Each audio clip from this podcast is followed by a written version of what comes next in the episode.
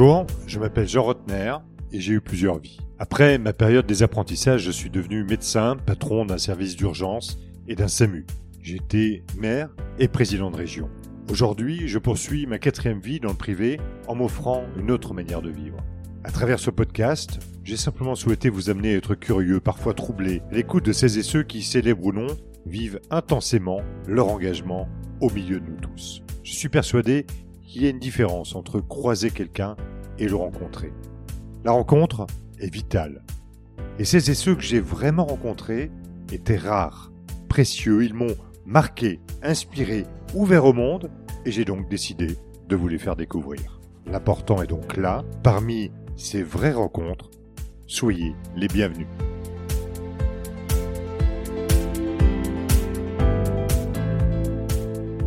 Jean Rotner, les vraies rencontres, l'essentiel est là.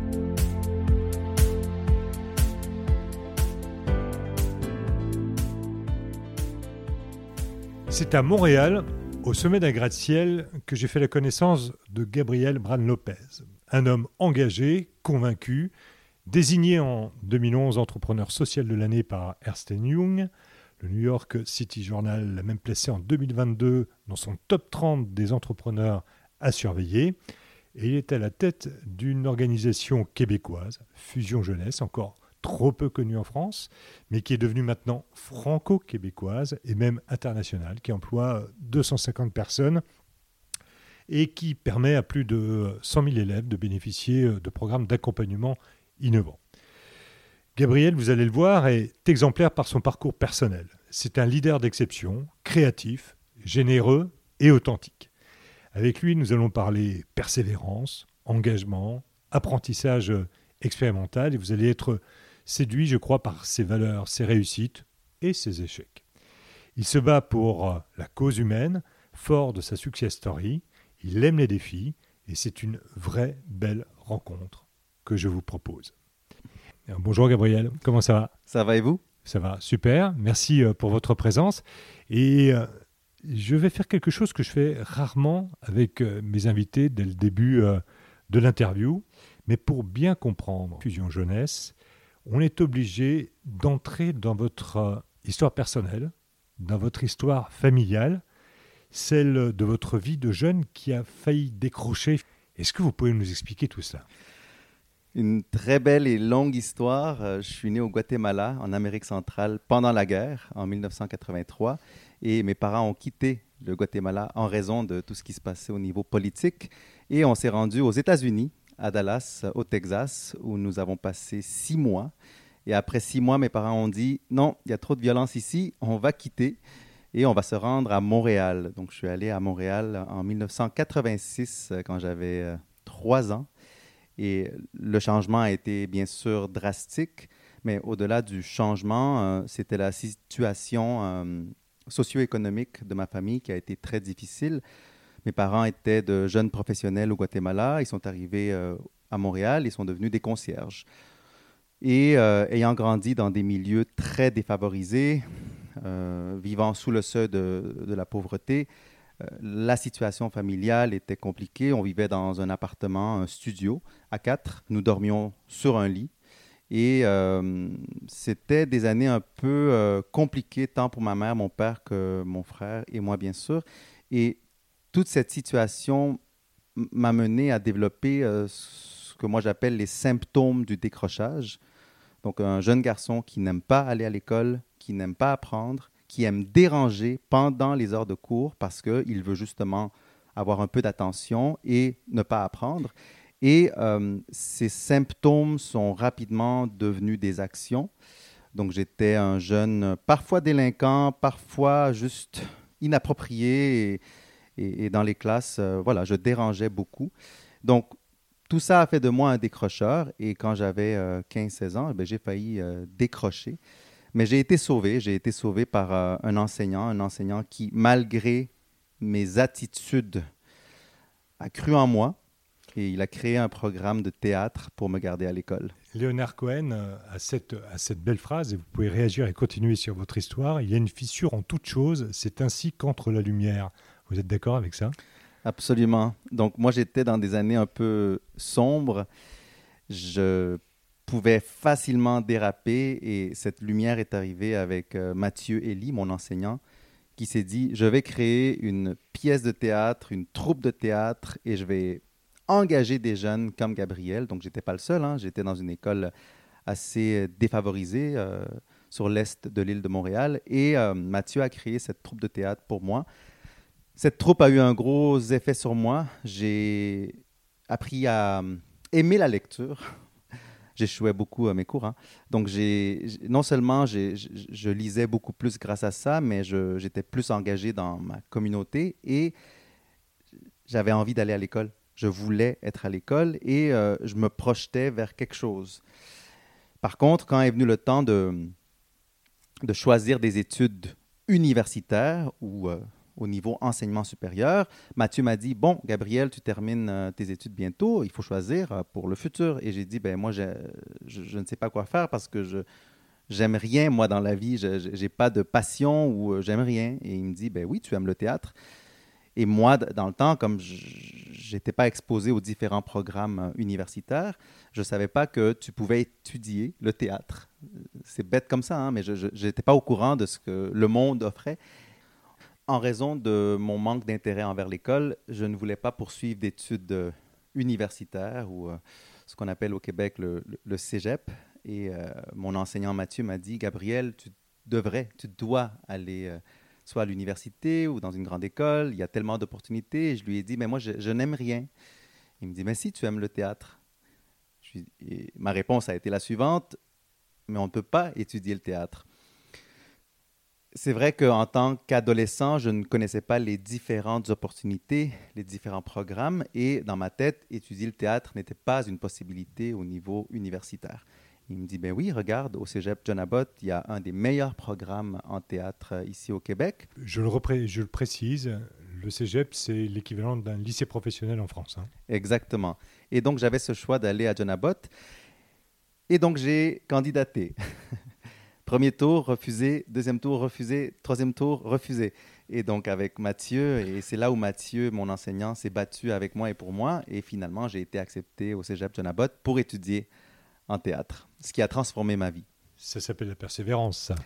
Il semblerait que ça s'appelle de la persévérance. Et pourtant, j'étais pas un persévérant, mais oui, je, l'ai fait. Et donc, euh, John Abbott, le cégep, et après ça, c'est en 2003 et euh, après, votre vie, elle continue comment? Parce que de d'être euh, finalement un cancre, quelqu'un qui met le bazar un peu dans sa classe, quelqu'un qui se passionne pour l'école grâce au théâtre, qui réussit à intégrer une filière professionnelle. Votre elle continue comment après? Donc, après mes études à, John Abbott, où, j'ai reçu les, honneurs comme meilleur étudiant, ce qui est un gros miracle, j'ai eu mon premier emploi en tant qu'acteur et euh, c'est une troupe de théâtre professionnelle qui faisait la tournée du Québec et du Canada et qui m'amenait entre autres euh, au sein de communautés autochtones du Grand Nord euh, du Canada. Et c'est là où j'ai été ouvert au monde. J'ai découvert pas juste ma province, ma nation, mon pays, mais différentes communautés. Et j'ai découvert surtout le milieu scolaire, car cette troupe voyager à travers le pays pour rencontrer des écoles et des élèves. Donc, j'ai eu cette chance d'aller dans des centaines d'établissements scolaires, notamment des écoles, rencontrer des élèves, des enseignants, et j'ai passé un an à le faire. Et ça m'a vraiment, euh, ça a vraiment éveillé cette passion que j'ai aujourd'hui envers euh, l'éducation. Et à la suite de cette tournée euh, qui a duré un an, je me suis dit, bon, je suis prêt pour aller à l'université. Je vais poursuivre dans une veine culturelle, artistique, mais cette fois-ci en communication. Et euh, j'ai candidaté à l'Université Concordia. J'ai été admis cette fois-ci dès le premier tour. Banco Ah oui, c'était direct. Et, euh, Et, vous en sortez en 2007, diplômé. Exactement. Et alors là, la suite de votre vie, vos parents, comment est-ce qu'ils réagissent à tout ça? C'est sûr que mes parents étaient fiers, sont fiers de, de, de, de ces réussites académiques, surtout qu'en 2007, j'ai eu la chance de vivre euh, en Ouganda en 2008 au Sénégal. Et euh, en 2008, il y avait ma collation des grades où je recevais officiellement mon, diplôme et ma médaille euh, de, on va dire, entre guillemets, meilleur étudiant du département. Mais j'étais au Sénégal, j'étais en mission au Sénégal à, côté de Dakar. Et c'est ma mère qui a porté ma toge et qui, est montée sur scène à l'université pour recevoir mon diplôme universitaire. Donc c'était un moment très émouvant parce que moi j'étais au Sénégal. Et à partir de, de, cette expérience, ben, je suis rentré au Québec à l'automne 2008 et j'ai eu l'idée pour Fusion Jeunesse. Alors, Fusion Jeunesse, c'est quoi? Venons-en au, sujet de votre vie. Fusion Jeunesse, c'est c'est un peu la, réponse euh, au problème que je vivais en tant qu'enfant et en tant qu'adolescent. Comment aimer l'école? Pourquoi aimer apprendre? Pourquoi apprendre et à quoi ça sert dans la vraie vie Et qu'est-ce qui existe dans ce monde et quel genre de voie on peut poursuivre Donc l'objectif, c'était vraiment d'éveiller les passions des jeunes, notamment des jeunes issus de milieux difficiles, des, jeunes qui font face à la pauvreté ou qui ont d'autres problèmes, des jeunes qui vivent des fractures. Donc, comment permettre à ces jeunes d'aimer l'école? La réponse était l'apprentissage actif, expérimental, apprendre en faisant, ou ce qu'on appelle dans le jargon euh, de l'éducation, l'apprentissage expérientiel. Comment appliquer les mathématiques, les sciences, le français, l'histoire dans le cadre d'un vrai projet, comment appliquer la musique ou les arts plastiques dans le cadre d'un vrai projet en classe et comprendre où ça se retrouve dans le vrai monde, comprendre que oui, on peut poursuivre des études dans tous ces secteurs et qu'on n'est pas forcé euh, de choisir une voie qu'on nous impose, qu'il y a tellement de voies possibles. Mais pour qu'un jeune puisse justement réaliser ses, rêves, il faut que le développement de certaines compétences commence plus tôt, parce que sinon, euh, rendu euh, aux candidatures pour certains établissements, on nous refuse l'entrée parce qu'on n'a pas les bonnes notes, parce qu'on n'a pas les, bonnes références. Donc, l'objectif de Fusion était de bâtir des programmes pédagogiques variés, des programmes en art, des programmes en entrepreneuriat, des programmes numériques, en génie ou des programmes en design qui permettent aux jeunes de découvrir le monde, d'appliquer les matières disciplinaires, mais surtout de développer tellement de compétences qui sont utiles pour eux en tant qu'êtres humains déjà, et bien sûr en tant que citoyens, en tant que futurs entrepreneurs, futurs employés, futurs citoyens du monde. Vraiment, l'objectif de Fusion, c'était d'implanter ces programmes dans les écoles. Initialement, année 1, c'était des programmes en périscolaire. Donc, on n'était pas en classe avec les enseignants. Très rapidement, après un an d'expérimentation, les enseignants ont dit le programme en design environnemental, le programme en robotique, le programme en art numérique, je le verrai bien dans ma classe. Est-ce qu'on peut tester deux, trois heures par semaine en classe pendant mon cours de français, mon cours d'histoire? J'ai dit bien sûr, absolument. Donc, on a, dû bâtir des cadres pédagogiques pour respecter, bien sûr, les, les exigences des matières. Et donc, tous ces programmes permettent aux jeunes d'apprendre en faisant, en construisant un robot, en créant un jeu vidéo, en créant un réel espace, donc aménager une cour d'école, en créant une exposition dans un musée, en créant une collection mode, en créant une entreprise. Donc on a beaucoup, on a plus de 10 programmes pédagogiques euh, implantés tant au Québec, au Canada qu'en France. Et ça fonctionne pour plein de raisons. Ça fonctionne parce que, de un, le jeune veut être à l'école. On réduit les, taux d'absentéisme de façon assez importante. L'enseignant enseigne différemment et apprend tellement de notions en faisant ce genre de projet également. Et ensuite, et ça j'aime le dire, euh, oui, ça prend un, village pour élever un enfant, mais ça prend surtout un village pour le garder à l'école. Et dans ce village, ben, il n'y a pas juste le gouvernement, il n'y a pas juste l'État. L'éducation, c'est l'affaire de tous, c'est l'affaire des parents, bien sûr, c'est l'affaire du commerce local, c'est l'affaire de la grande entreprise, c'est l'affaire de toute la collectivité. Et donc, Fusion Jeunesse, dans son modèle, et c'est le modèle depuis déjà 15 ans, nous réunissons autour du jeune tous les acteurs de, ce fameux village.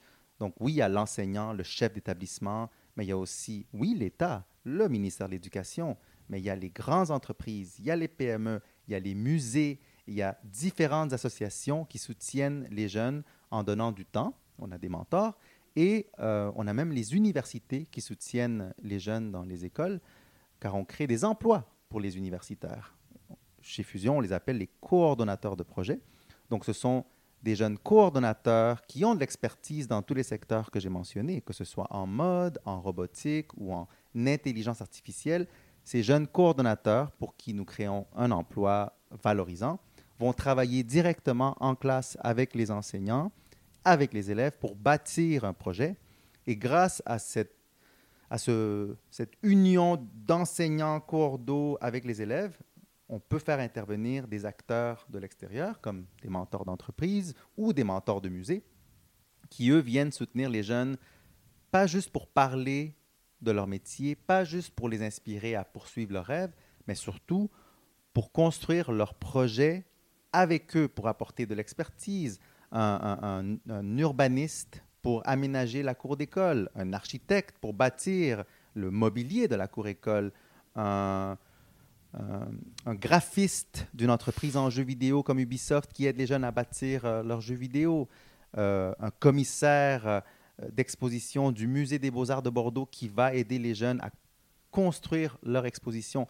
Donc, fusion dans son essence, c'est d'éveiller les passions des jeunes, mais surtout de permettre aux jeunes de développer toutes les compétences qu'ils et elles ont besoin pour ben, devenir ce qu'ils veulent dans la vie.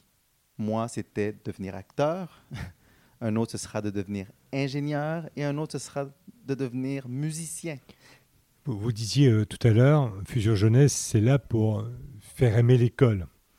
Est-ce que c'est pas plutôt, euh, à l'image de ce que disait euh, Nietzsche, devient ce que tu es? C'est-à-dire de trouver sa vocation, d'aller chercher au fond de soi grâce à d'autres, à des mentors, et pour vous aussi les mentors euh, ont joué un, jeu important, vous, l'avez déjà dit, mais vous en avez eu d'autres. Est-ce que c'est pas plutôt ça, c'est euh, d'être bien aligné entre ses tripes, son cœur et son cerveau pour un jeune? Ça lui permet d'aller plus loin, ça lui permet de trouver sa vocation, ça lui permet de trouver sa voie. Absolument. Ceci dit, quand on regarde certains milieux où il y a des fractures ou des milieux défavorisés, malheureusement, beaucoup de ces jeunes ne sont pas exposés à, la multitude de possibilités qui existent dans le monde. Et donc, le jeune ne peut pas se projeter dans un secteur dans lequel il n'a jamais eu une petite expérience. Donc, nous, c'est ce qu'on fait. On apporte l'expérience et ensuite on laisse le jeune choisir et en effet devenir qui il est. Pour vous, euh, cette fracture familiale à la base, finalement, ça peut nuire à l'audace du jeune, à son manque d'expérience, à sa capacité de maîtriser à un moment donné euh, sa zone de confort pour oser s'en sortir et, faire le premier pas vers un avenir qu'il maîtrise lui. Vous aviez envie de théâtre, vous doutiez de vous-même, vous doutiez peut-être par votre statut euh, euh, social aussi de la, juste de la capacité de, d'embrasser une, une carrière dans ce domaine-là, et pourtant, et pourtant, vous y êtes arrivé. Euh, en, effet, on parle souvent d'ascenseur social et oui, cet ascenseur, il est là, il existe, mais il est tellement inaccessible. Pourquoi?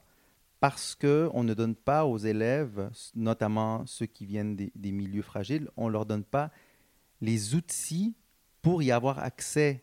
Parce que si je me pointe devant ce fameux ascenseur social, mais qu'on ne m'a jamais donné la clé ou le code, le code étant quoi? Ben, réussir euh, mes études, euh, avoir certaines bonnes notes, parce qu'en effet, il faut toujours des bonnes notes pour avoir certaines portes, euh, développer certaines compétences qui me seront utiles dans un secteur spécifique.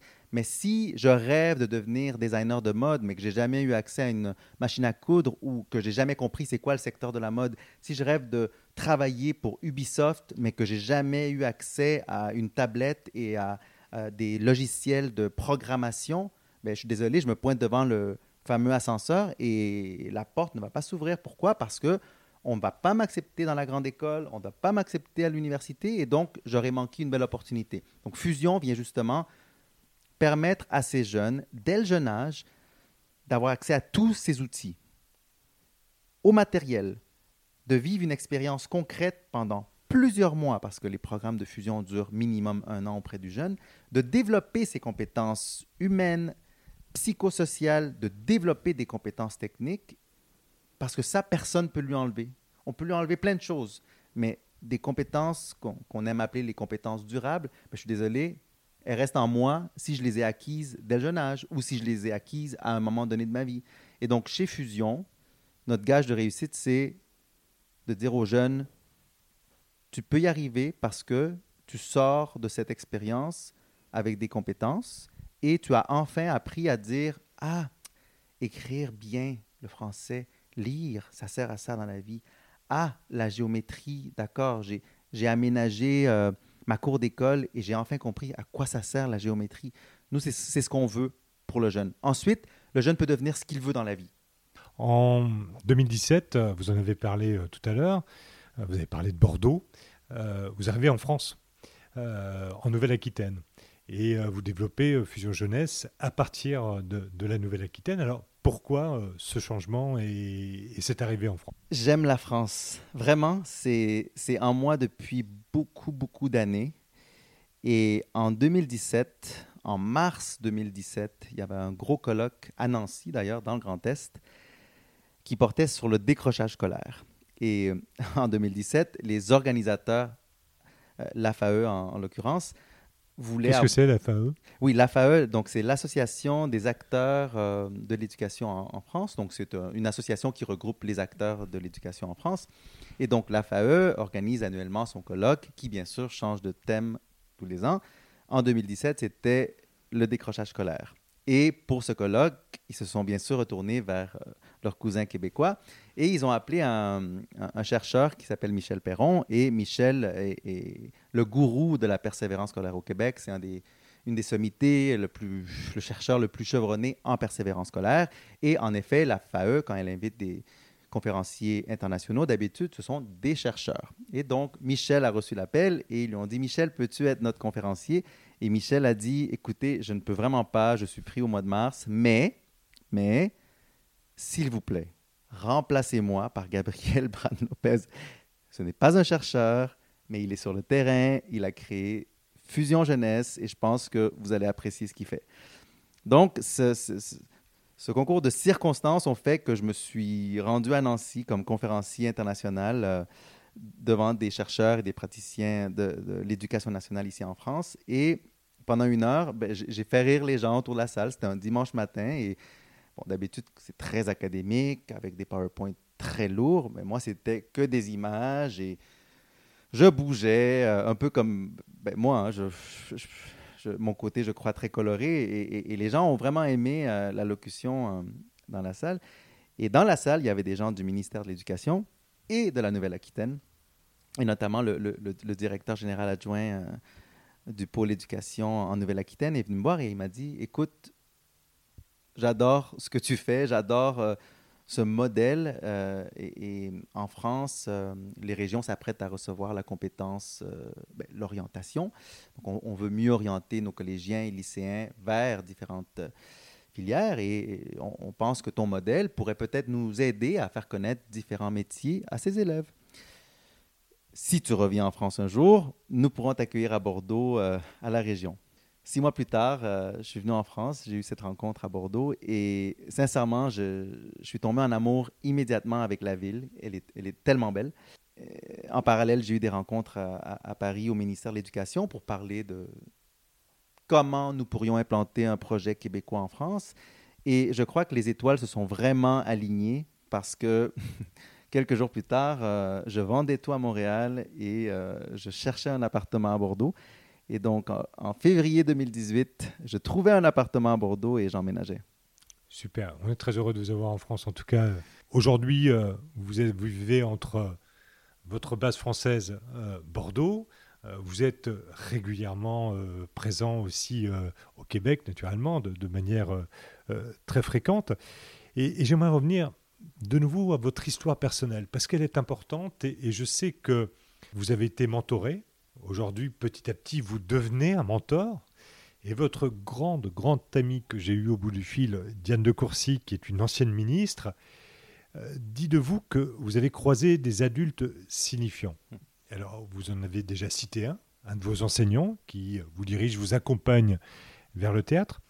Mais il y en a un qui est Jacques Ménard, président de euh, la Banque de Montréal, qui nous a euh, quittés aujourd'hui, qui était probablement un de vos mentors essentiels, voire votre mentor. Vous pouvez nous en parler un peu Jacques Ménard, parce que c'est une personnalité au Québec. Euh, Jacques Ménard, c'est... Oui, il nous a quittés, mais c'est comme mon père. C'est mon deuxième père. je le dis souvent, sans Jacques Ménard, j'aurais et je deviens toujours très émotif quand je parle de Jacques. Euh, je vais utiliser le mot chance. Euh, j'ai eu la chance de rencontrer Jacques Ménard quand j'avais 25 ans. J'utilise le mot chance parce que c'est rare. Euh, c'est pas facile de rencontrer des gens comme Jacques Ménard et surtout d'avoir leur soutien immédiat comme il a fait pour moi, notamment venant de Jacques Ménard qui était lui-même une sommité canadienne québécoise dans le secteur de la banque, le secteur bancaire et euh, dans le secteur de la philanthropie. Donc Jacques Ménard est un grand Canadien, un grand Québécois, et il m'a rencontré quand j'avais 25 ans, grâce à un point que nous avions en commun, l'Université Concordia. J'ai terminé mes études en 2007. Dans le temps, M. Ménard était euh, le chancelier de l'université. Et la vice-présidente de l'université, euh, un jour, a dit à Jacques, écoute, un de nos finissants, Gabriel, il faut que tu le rencontres. Il a eu une idée euh, qui touche la persévérance scolaire. Toi, l'éducation, ben, c'est ton cheval de bataille. Et euh, je crois qu'une rencontre entre toi et Gabriel pourrait peut-être mener à, de beaux projets. Et elle lui a dit, écoute cette entrevue qu'il vient de donner à la radio. Elle dure trois minutes. Il parle de son idée. Il cherche du soutien. Et si tu l'aimes, si tu aimes euh, ses propos, on te met en contact. Le lendemain, son adjointe m'appelait pour me dire euh, Monsieur Ménard aimerait vous rencontrer. Il a beaucoup aimé votre, votre entrevue, donc il vous attend au siège social de la Banque de Montréal euh, demain. Parfait. Et euh, je suis allé à cet entretien. C'était un peu comme un entretien de travail presque. Et Monsieur Ménard étant l'humaniste qu'il était, m'invite dans son bureau et on, parle de l'histoire de Fusion Jeunesse, l'idée surtout derrière Fusion Jeunesse, euh, d'où vient l'idée, euh, les besoins, euh, la vision que j'avais de l'éducation. Et bon, à la fin d'un entretien d'environ 45 minutes, il me dit, bon, écoute, je dois y aller, mais qu'est-ce que tu veux? Maintenant que ton histoire est, magnifique, qu'est-ce que tu veux? Et je lui ai dit, ben écoutez, premièrement, j'aimerais créer Fusion, mais j'ai pas de bureau j'ai même pas d'appartement. Donc, auriez-vous par hasard, vous ou la Banque de Montréal, un petit bureau quelque part dans, sur l'île de Montréal ou ailleurs, mais un petit bureau que je pourrais utiliser? Première demande. Première, et deuxième demande, je, ne connais pas la gestion, j'ai jamais géré une asso, euh, j'ai jamais créé un projet comme celui-ci, et euh, j'aurais besoin d'un mentor, d'un président de CA, quelqu'un qui va m'encadrer pour bien faire les choses de façon transparente et avec de la bonne gouvernance, parce que clairement, ce n'était pas ma, force. Et il me regarde euh, un peu perplexe et il me dit, tu sais que je suis un petit peu occupé hein, en, tant que Banque de Montréal et mon rôle ici et sur d'autres fondations.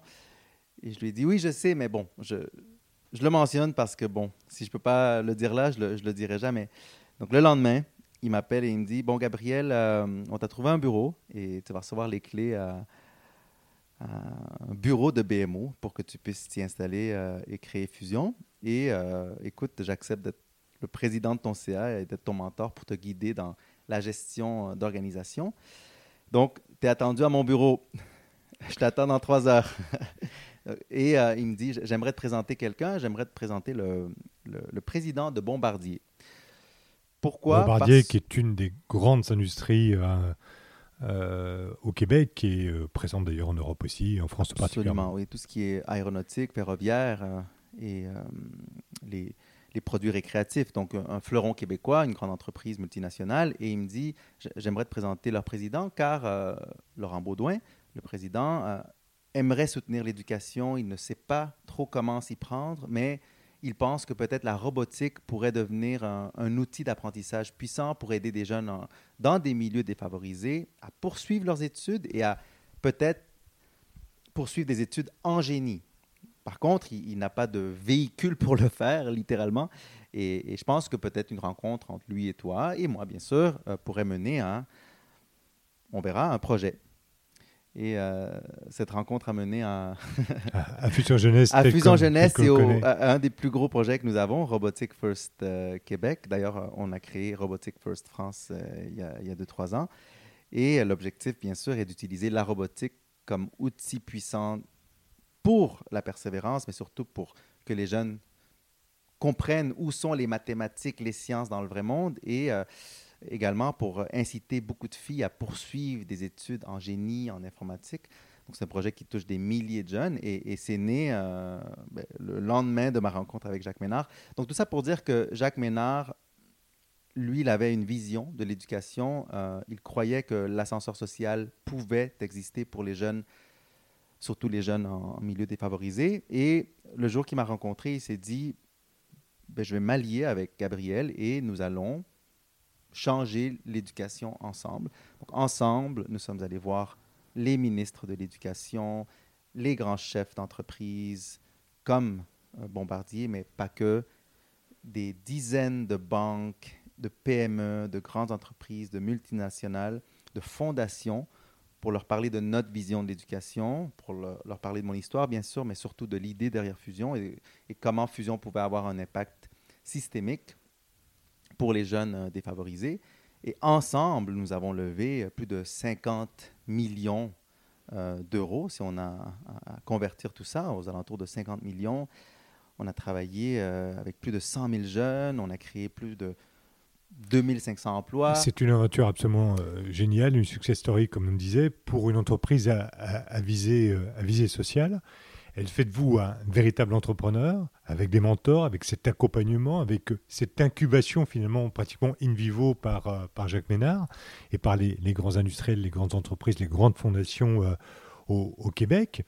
Vous vous arrêtez pas là, puisque vous devenez président de la jeune chambre de commerce de Montréal, je le précise, la plus grande jeune chambre commerce au monde. C'est pas rien. C'est à ce moment-là d'ailleurs qu'on se rencontre. Vous cumulez euh, à la fois la présidence de euh, Fusion Jeunesse et la présidence de, la jeune chambre. Diane de Courcy, l'ancienne ministre, j'en parlais euh, tout à l'heure. Quand je lui ai demandé quelle a été votre action à la tête de la jeune chambre, elle, me dit elle a connu un second souffle parce que vous avez réussi aussi, grâce à elle, à faire le lien entre ce que veut dire entreprendre et la mesure finalement des impacts sociaux, des défis sociaux pour le monde de l'entreprise en général. C'est bien ça? En effet, le, le, saut vers la chambre de commerce a été euh, inattendu parce qu'en effet, comme vous l'avez dit, euh, je suis devenu entrepreneur social sans le savoir. En plus, dans le temps, en 2008, on ne parlait pas d'entrepreneuriat social. Moi, je savais même pas que c'était un terme et euh, les gens ne savaient pas trop non plus euh, c'était quoi euh, quand on le mentionnait. Mais en effet, grâce à Jacques Ménard, je suis devenu un entrepreneur social. Et un jour, j'ai rencontré les représentants du conseil d'administration de la Jeune Chambre qui m'ont dit, écoute, on aime beaucoup ton travail en tant qu'entrepreneur. Et nous, en tant que Jeune Chambre, nous aimerions attirer davantage d'entrepreneurs, d'artistes, de jeunes qui travaillent avec une vocation sociale parce que la jeune chambre, oui, elle a le mot commerce, mais notre génération, c'est pas que le commerce. Nous, on veut changer le monde et on pense que avec ton profil d'entrepreneur social, nous pourrions attirer davantage de jeunes qui peut-être ne se retrouvent pas dans le mot commerce, mais avec toi vont découvrir un autre monde. En même temps, il y a la démarche Je fais Montréal qui, qui est menée et que vous pouvez peut-être expliquer. C'est euh, finalement une réflexion on va dire, communautaire au sens québécois du terme, c'est-à-dire que la communauté montréalaise réfléchit à son avenir, à la transformation, à la stratégie mondiale et à la place mondiale de Montréal. C'est bien ça?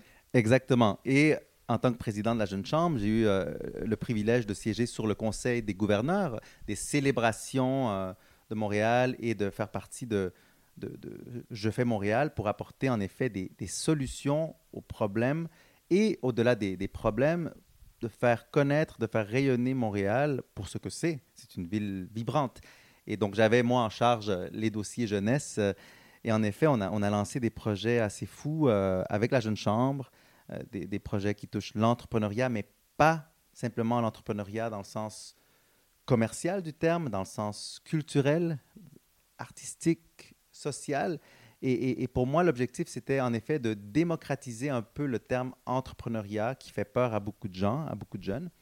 Et euh, on a aussi profité de l'occasion, donc je fais Montréal, euh, les célébrations du 375e anniversaire de la ville de Montréal, pour euh, créer des legs, des legs qui touchaient les jeunes. Et en l'occurrence, avec la Jeune Chambre, l'objectif était de créer un fonds pour soutenir les jeunes entrepreneurs sociaux, culturels ou autres qui voulaient changer le monde. C'est beau ça, changer le monde, hein. euh, c'est fabuleux. Et vous changez le monde aujourd'hui entre le Québec, la France et d'autres pays d'ailleurs, vous y reviendrez euh, peut-être. C'est quoi la différence finalement entre le Québec et la France dans un débat euh, aujourd'hui autour de l'éducation en France, de la nécessité de, revenir à certaines exigences, de la confiance dans le système de, formation français?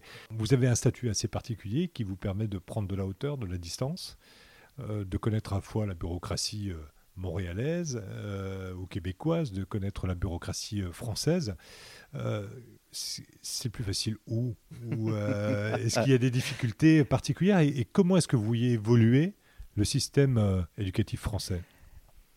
Donc, quel système est plus compliqué? Euh, Je ne pense pas que la question se pose. c'est clair. Je suis un peu provocateur. oui, en effet.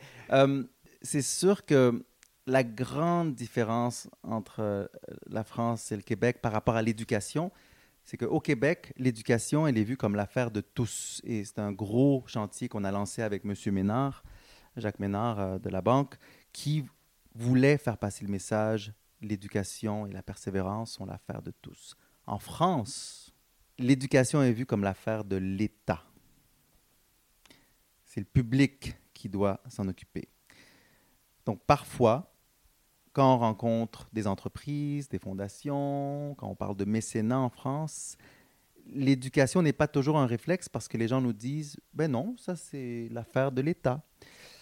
Et en France, ben, je me bats pour dire aux gens non, la persévérance et l'éducation, c'est l'affaire de tous, c'est l'affaire des institutions culturelles, c'est l'affaire des entreprises, des PME.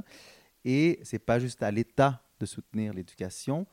Surtout, c'est pas à l'État de soutenir uniquement l'innovation en éducation. Et c'est là où le, la société en général, je ne veux pas dire le privé, mais la société en général pourrait davantage contribuer à l'innovation en éducation. Pourquoi je dis ça? Au Québec, il y a 15 ans, l'innovation en éducation, comme on la connaît aujourd'hui, n'était pas si vibrante et répandue, mais ça a pris des Jacques Ménard, des chercheurs comme Michel Perron, qui se sont assis ensemble et ils ont dit comment est-ce qu'on peut travailler ensemble, tous les acteurs de la société, pour ensemble contribuer à la persévérance scolaire des jeunes? Et aujourd'hui, l'éducation est devenue l'affaire de tous. Donc moi, c'est un rêve que j'ai pour la France, c'est que l'éducation soit vraiment vue comme l'affaire de tous. Est-ce qu'il y a des choses que vous n'avez pas réussi à faire au Québec, mais que vous avez réussi à faire en France? Absolument. En France, euh, on a lancé un, programme pédagogique en intelligence artificielle avec des enseignants.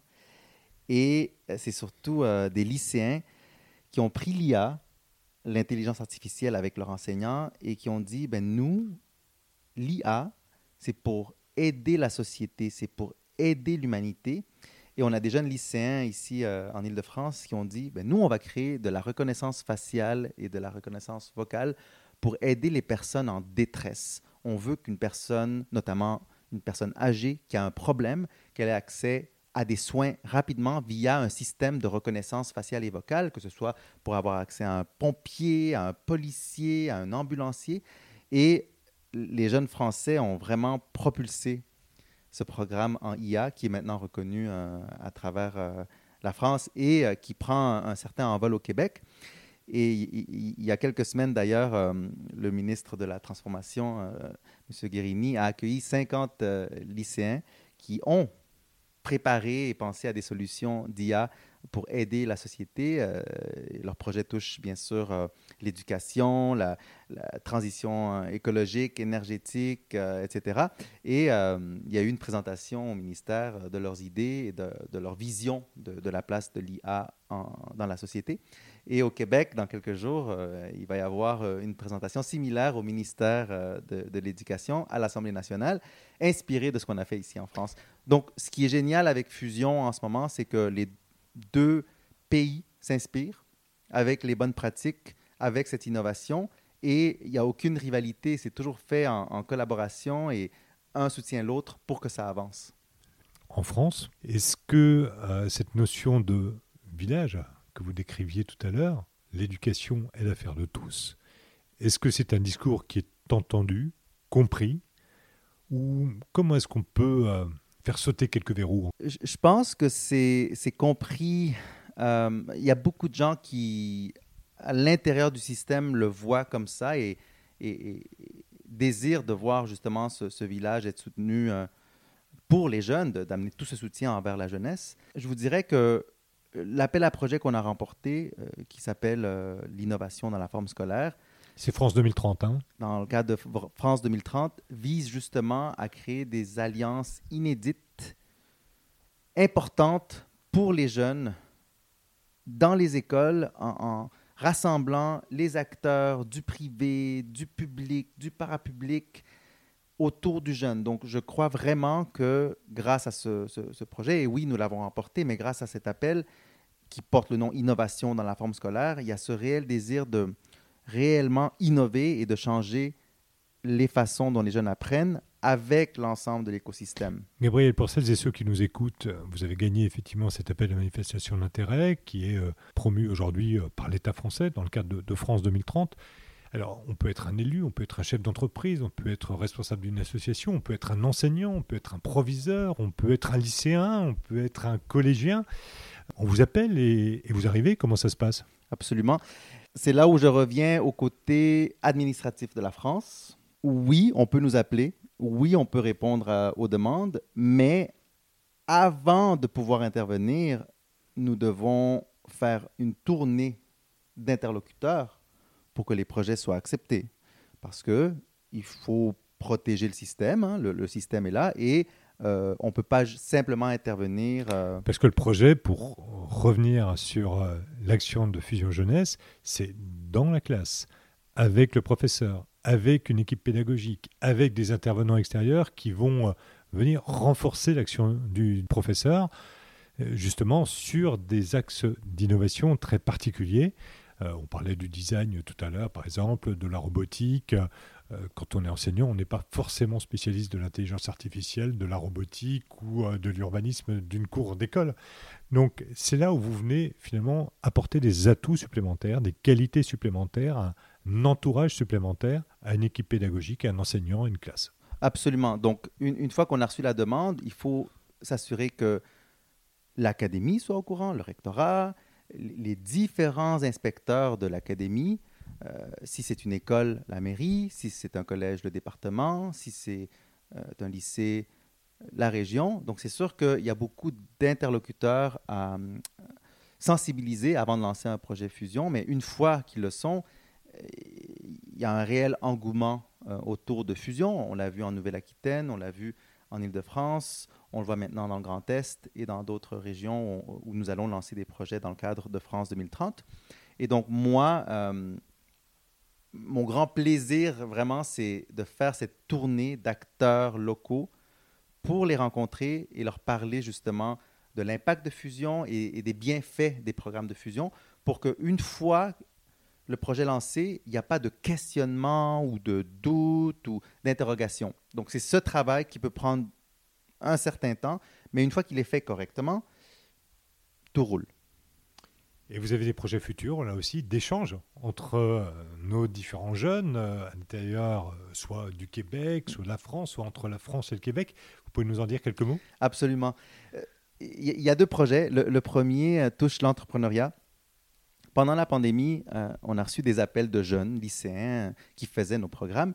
Et les jeunes nous ont dit, écoutez, nous, nous aimerions créer une entreprise grâce au projet que nous avons fait avec Fusion, nous aimerions transformer ce projet en une entreprise. Euh, on a essayé d'aller voir des incubateurs euh, locaux, que ce soit à Bordeaux, à Paris, etc. Mais on nous refuse un soutien direct parce qu'on a 17 ans, 17 ans et demi. Euh, est-ce normal? Et donc, on a fait nos recherches de notre côté. Et en effet, si tu n'as pas 18 ans, tu ne peux pas être incubé par un, grand incubateur. C'est des raisons légales, hein. c'est normal, il y a un processus hein, pour euh, accueillir des, jeunes.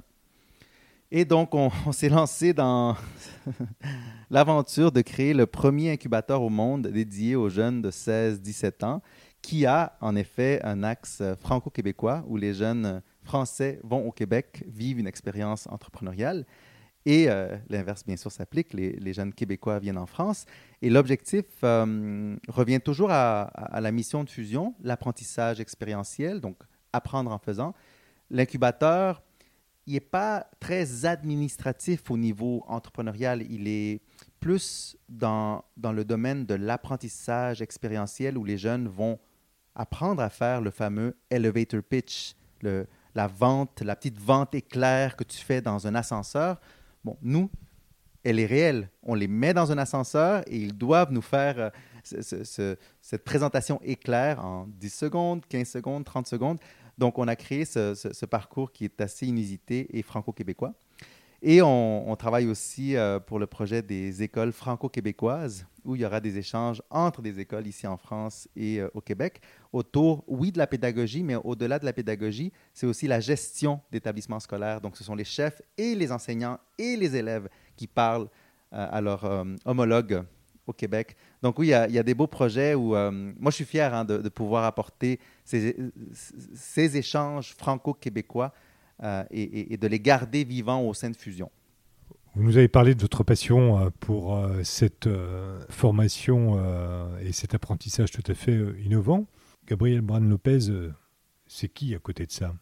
Il vit en France, à Bordeaux. C'est parce qu'il est amateur de vin, parce qu'il il aime la bonne gastronomie, parce qu'il découvre la France qu'il aime passionnément, ou je sais que vous êtes un amateur de musique, par exemple, et de musique classique et d'opéra. C'est quoi votre opéra préféré? La Traviata, on peut pas la battre. Hein. Je l'ai tellement vue en Italie, au Québec et ailleurs. Euh, donc Gabriel Brandopez, en effet, il aime euh, la musique classique, l'opéra. Il aime les comédies musicales. Il adore Broadway. Euh, ça fait longtemps que je peux aller à New York, mais j'adore aller voir des comédies musicales. Parfois, je vis moi-même dans une comédie musicale dans mon cerveau.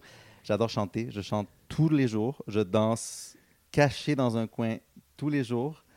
Je prépare parfois des présentations en dansant et en chantant. Ça fait partie de mon quotidien. J'ai besoin de musique euh, et, d'art dans ma vie. Euh, je suis aussi un crossfitter. Oui, j'allais venir. Alors ça, moi, ça a été une découverte parce qu'entre le moment où c'est connu et aujourd'hui, il y a l'arrivée du crossfit. Quand on s'est rencontrés en 2015, euh, j'étais marathonien. Je faisais des marathons, donc j'étais très, très, très, très mince. Et euh, en 2017, j'ai découvert le CrossFit et je l'ai testé. Je l'ai détesté.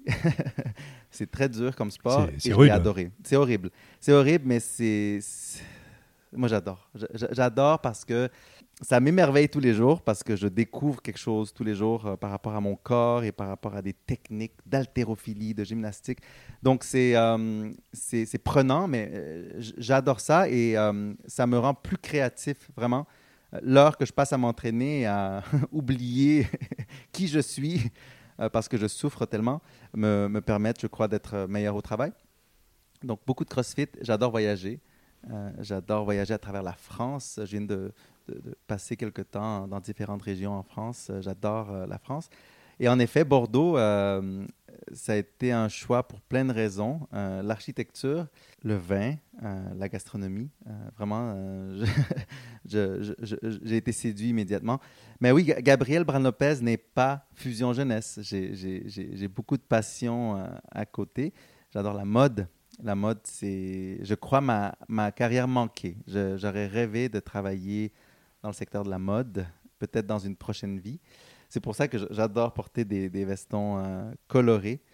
Euh, celui-ci, euh, ce rose que je portais et qui me fait toujours. Hein, quand on s'est rencontrés en 2015. Et je, garde, moi je, garde, hein, c'est quasiment vintage, mais, je les garde.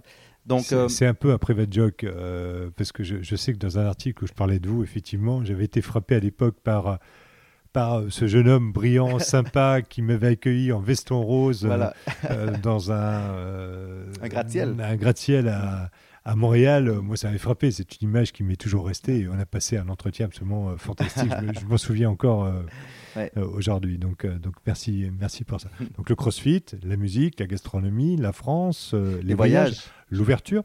vous abordez le thème du sport. Mais finalement, dans Fusion Jeunesse, est-ce que euh, le sport joue un rôle euh, quelque part parce qu'il n'est pas défini euh, explicitement dans les programmes e, Exactement. Au début, année 1 de fusion, il y a 15 ans, nous avions un programme sportif. Mais au fur et à mesure que Fusion a évolué dans son approche, ses programmes, nous avons créé euh, un programme en saines habitudes de vie qui, lui, est implanté majoritairement dans le Grand Nord du Québec auprès des communautés inuites et des communautés Cri et d'autres Premières Nations. Donc, ce sont les saines habitudes de vie que nous évoquons, qui euh, incluent bien sûr le sport, mais aussi l'alimentation, la découverte de son environnement. Donc oui, ça, fait partie de Fusion, notamment au Québec et au Canada. Cet été en France, on a connu un certain nombre euh, de manifestations, de révoltes dans euh, les quartiers populaires, dans euh, des villes moyennes qui n'avaient pas l'habitude de ce que l'on a pu découvrir sur nos écrans de télé ou constater au lendemain de ces émeutes. Quelle est votre analyse de, ce phénomène ici dans, notre pays? L'analyse, ou qu'est-ce que je dirais à ces jeunes? Déjà, ce que je dirais à ces jeunes, venant moi-même d'un milieu hyper défavorisé, euh, ayant moi-même fait face à beaucoup de discrimination. Je dois l'avouer, hein, et, j'ai vécu il y a quelques jours un, moment euh, de discrimination à mon égard, euh, il y a cinq jours. Hein.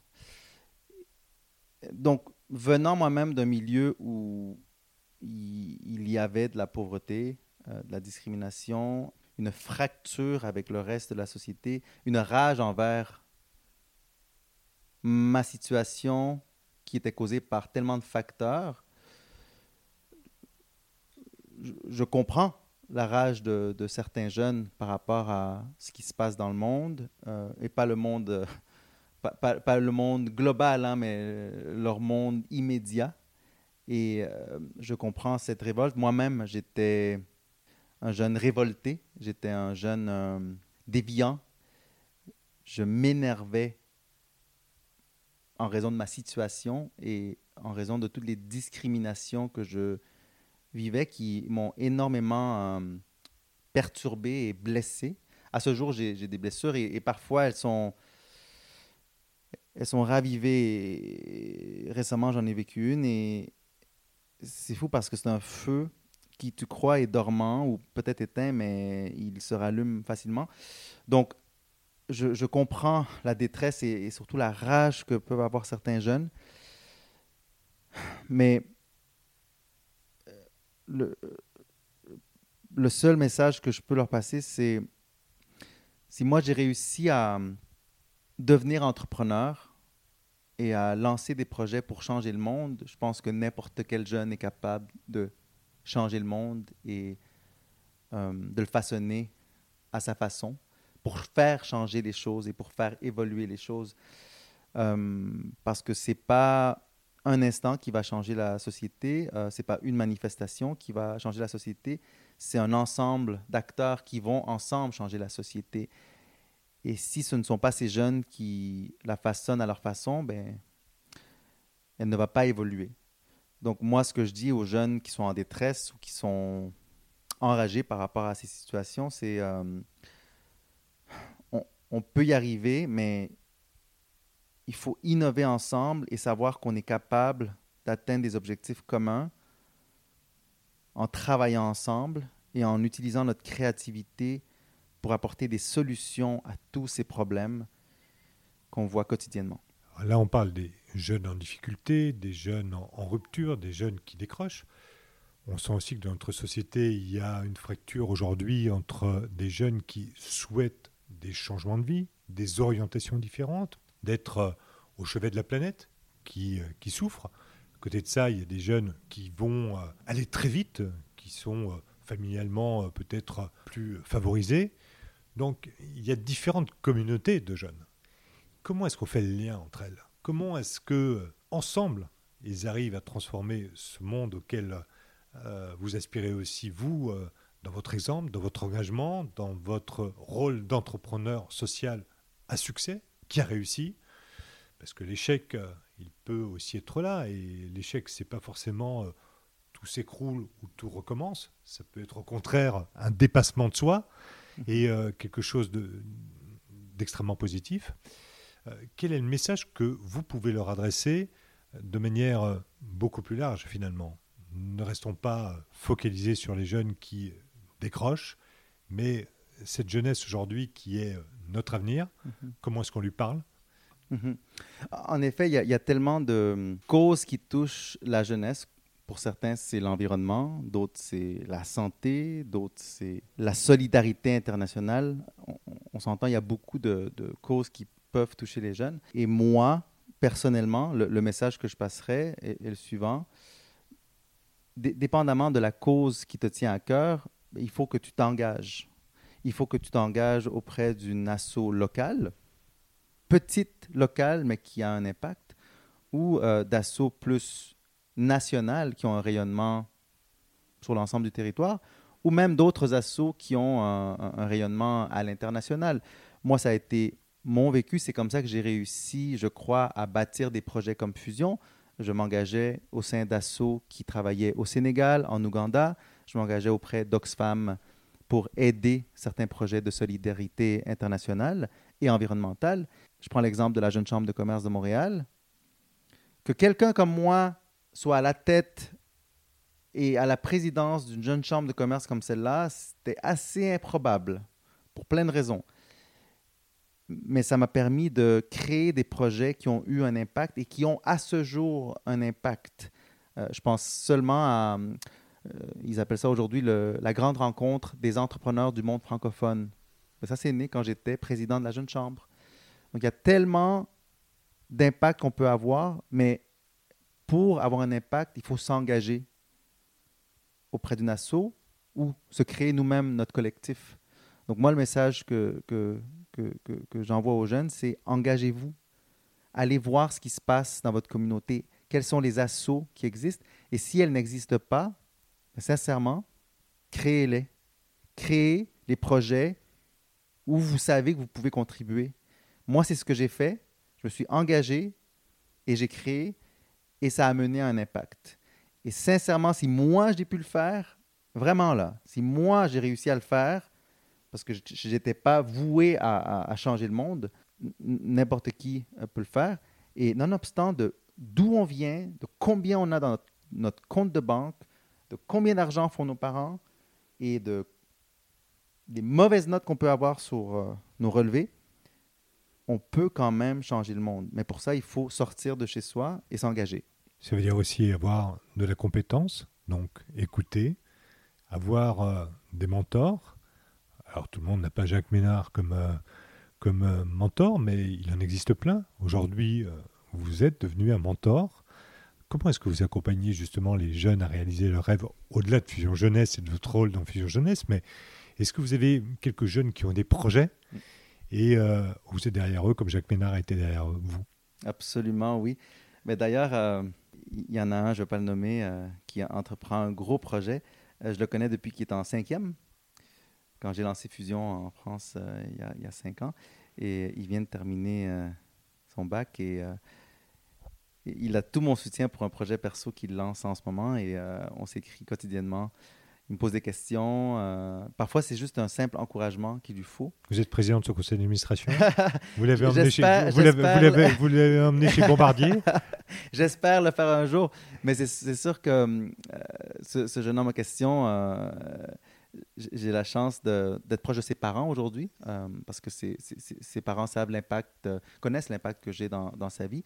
Et euh, c'est un jeune homme que je suis depuis très longtemps. Et, quand il a besoin d'un stage ou euh, d'un conseil ou euh, d'une opportunité, que ce soit aller à un colloque, à une conférence ou rencontrer des personnes, que ce soit dans le monde politique ou associatif, je l'amène avec moi. Et il a fait des rencontres magnifiques depuis cinq ans. Et, et, en ce moment, oui, il entreprend un gros projet et je le soutiens quasi quotidiennement euh, dans ses projets. Donc oui, j'espère être euh, président de son conseil un jour. C'est un message, s'il nous écoute, euh, il sait qu'il peut compter sur vous. Absolument. Bien, merci beaucoup, cher Gabriel, pour cette heure passée ensemble. Je crois qu'elle est importante. Elle, elle montre aussi que d'autres systèmes que les systèmes peut-être que nous connaissons en France peuvent venir renforcer l'éducation de, de, nos jeunes, leurs compétences, leur envie de devenir entrepreneur, quelle que soit euh, finalement la taille, le projet, et que surtout il y a une confiance en soi et, euh, et des capacités en, chacun d'entre eux, et, c'est ce que vous prouvez au quotidien. Merci en tout cas pour, euh, pour cet entretien. Continuez votre aventure, continuez votre aventure franco-québécoise. Elle est belle, elle est extraordinaire. Et euh, peut-être une, dernière question. Si vous aviez un grand rêve, c'est quoi le grand rêve de, de Gabriel? Un, rêve plus personnel, parce que je pense que mon rêve concernant l'éducation est clair. Je viens de commencer à écrire un livre qui n'est pas un mémoire, hein, c'est une fiction de ma vie personnelle, mais vraiment une fiction. Et je rêve euh, d'en faire soit une série ou un film un jour, parce que je, viens du monde euh, artistique, euh, théâtre, communication, film, cinéma. Et donc je rêve de pouvoir un jour amener au petit ou au grand écran une histoire qui est une fiction de ma vie. Merci Gabriel, à très bientôt. Merci. Cet épisode vous a plu, merci beaucoup. N'hésitez donc pas à le partager, à en parler autour de vous. Merci également de noter 5 étoiles. Vous pouvez réagir directement également sur mes réseaux sociaux, sur LinkedIn, Instagram, Twitter ou Facebook et sur mon site internet jeanrotner.com. À très bientôt.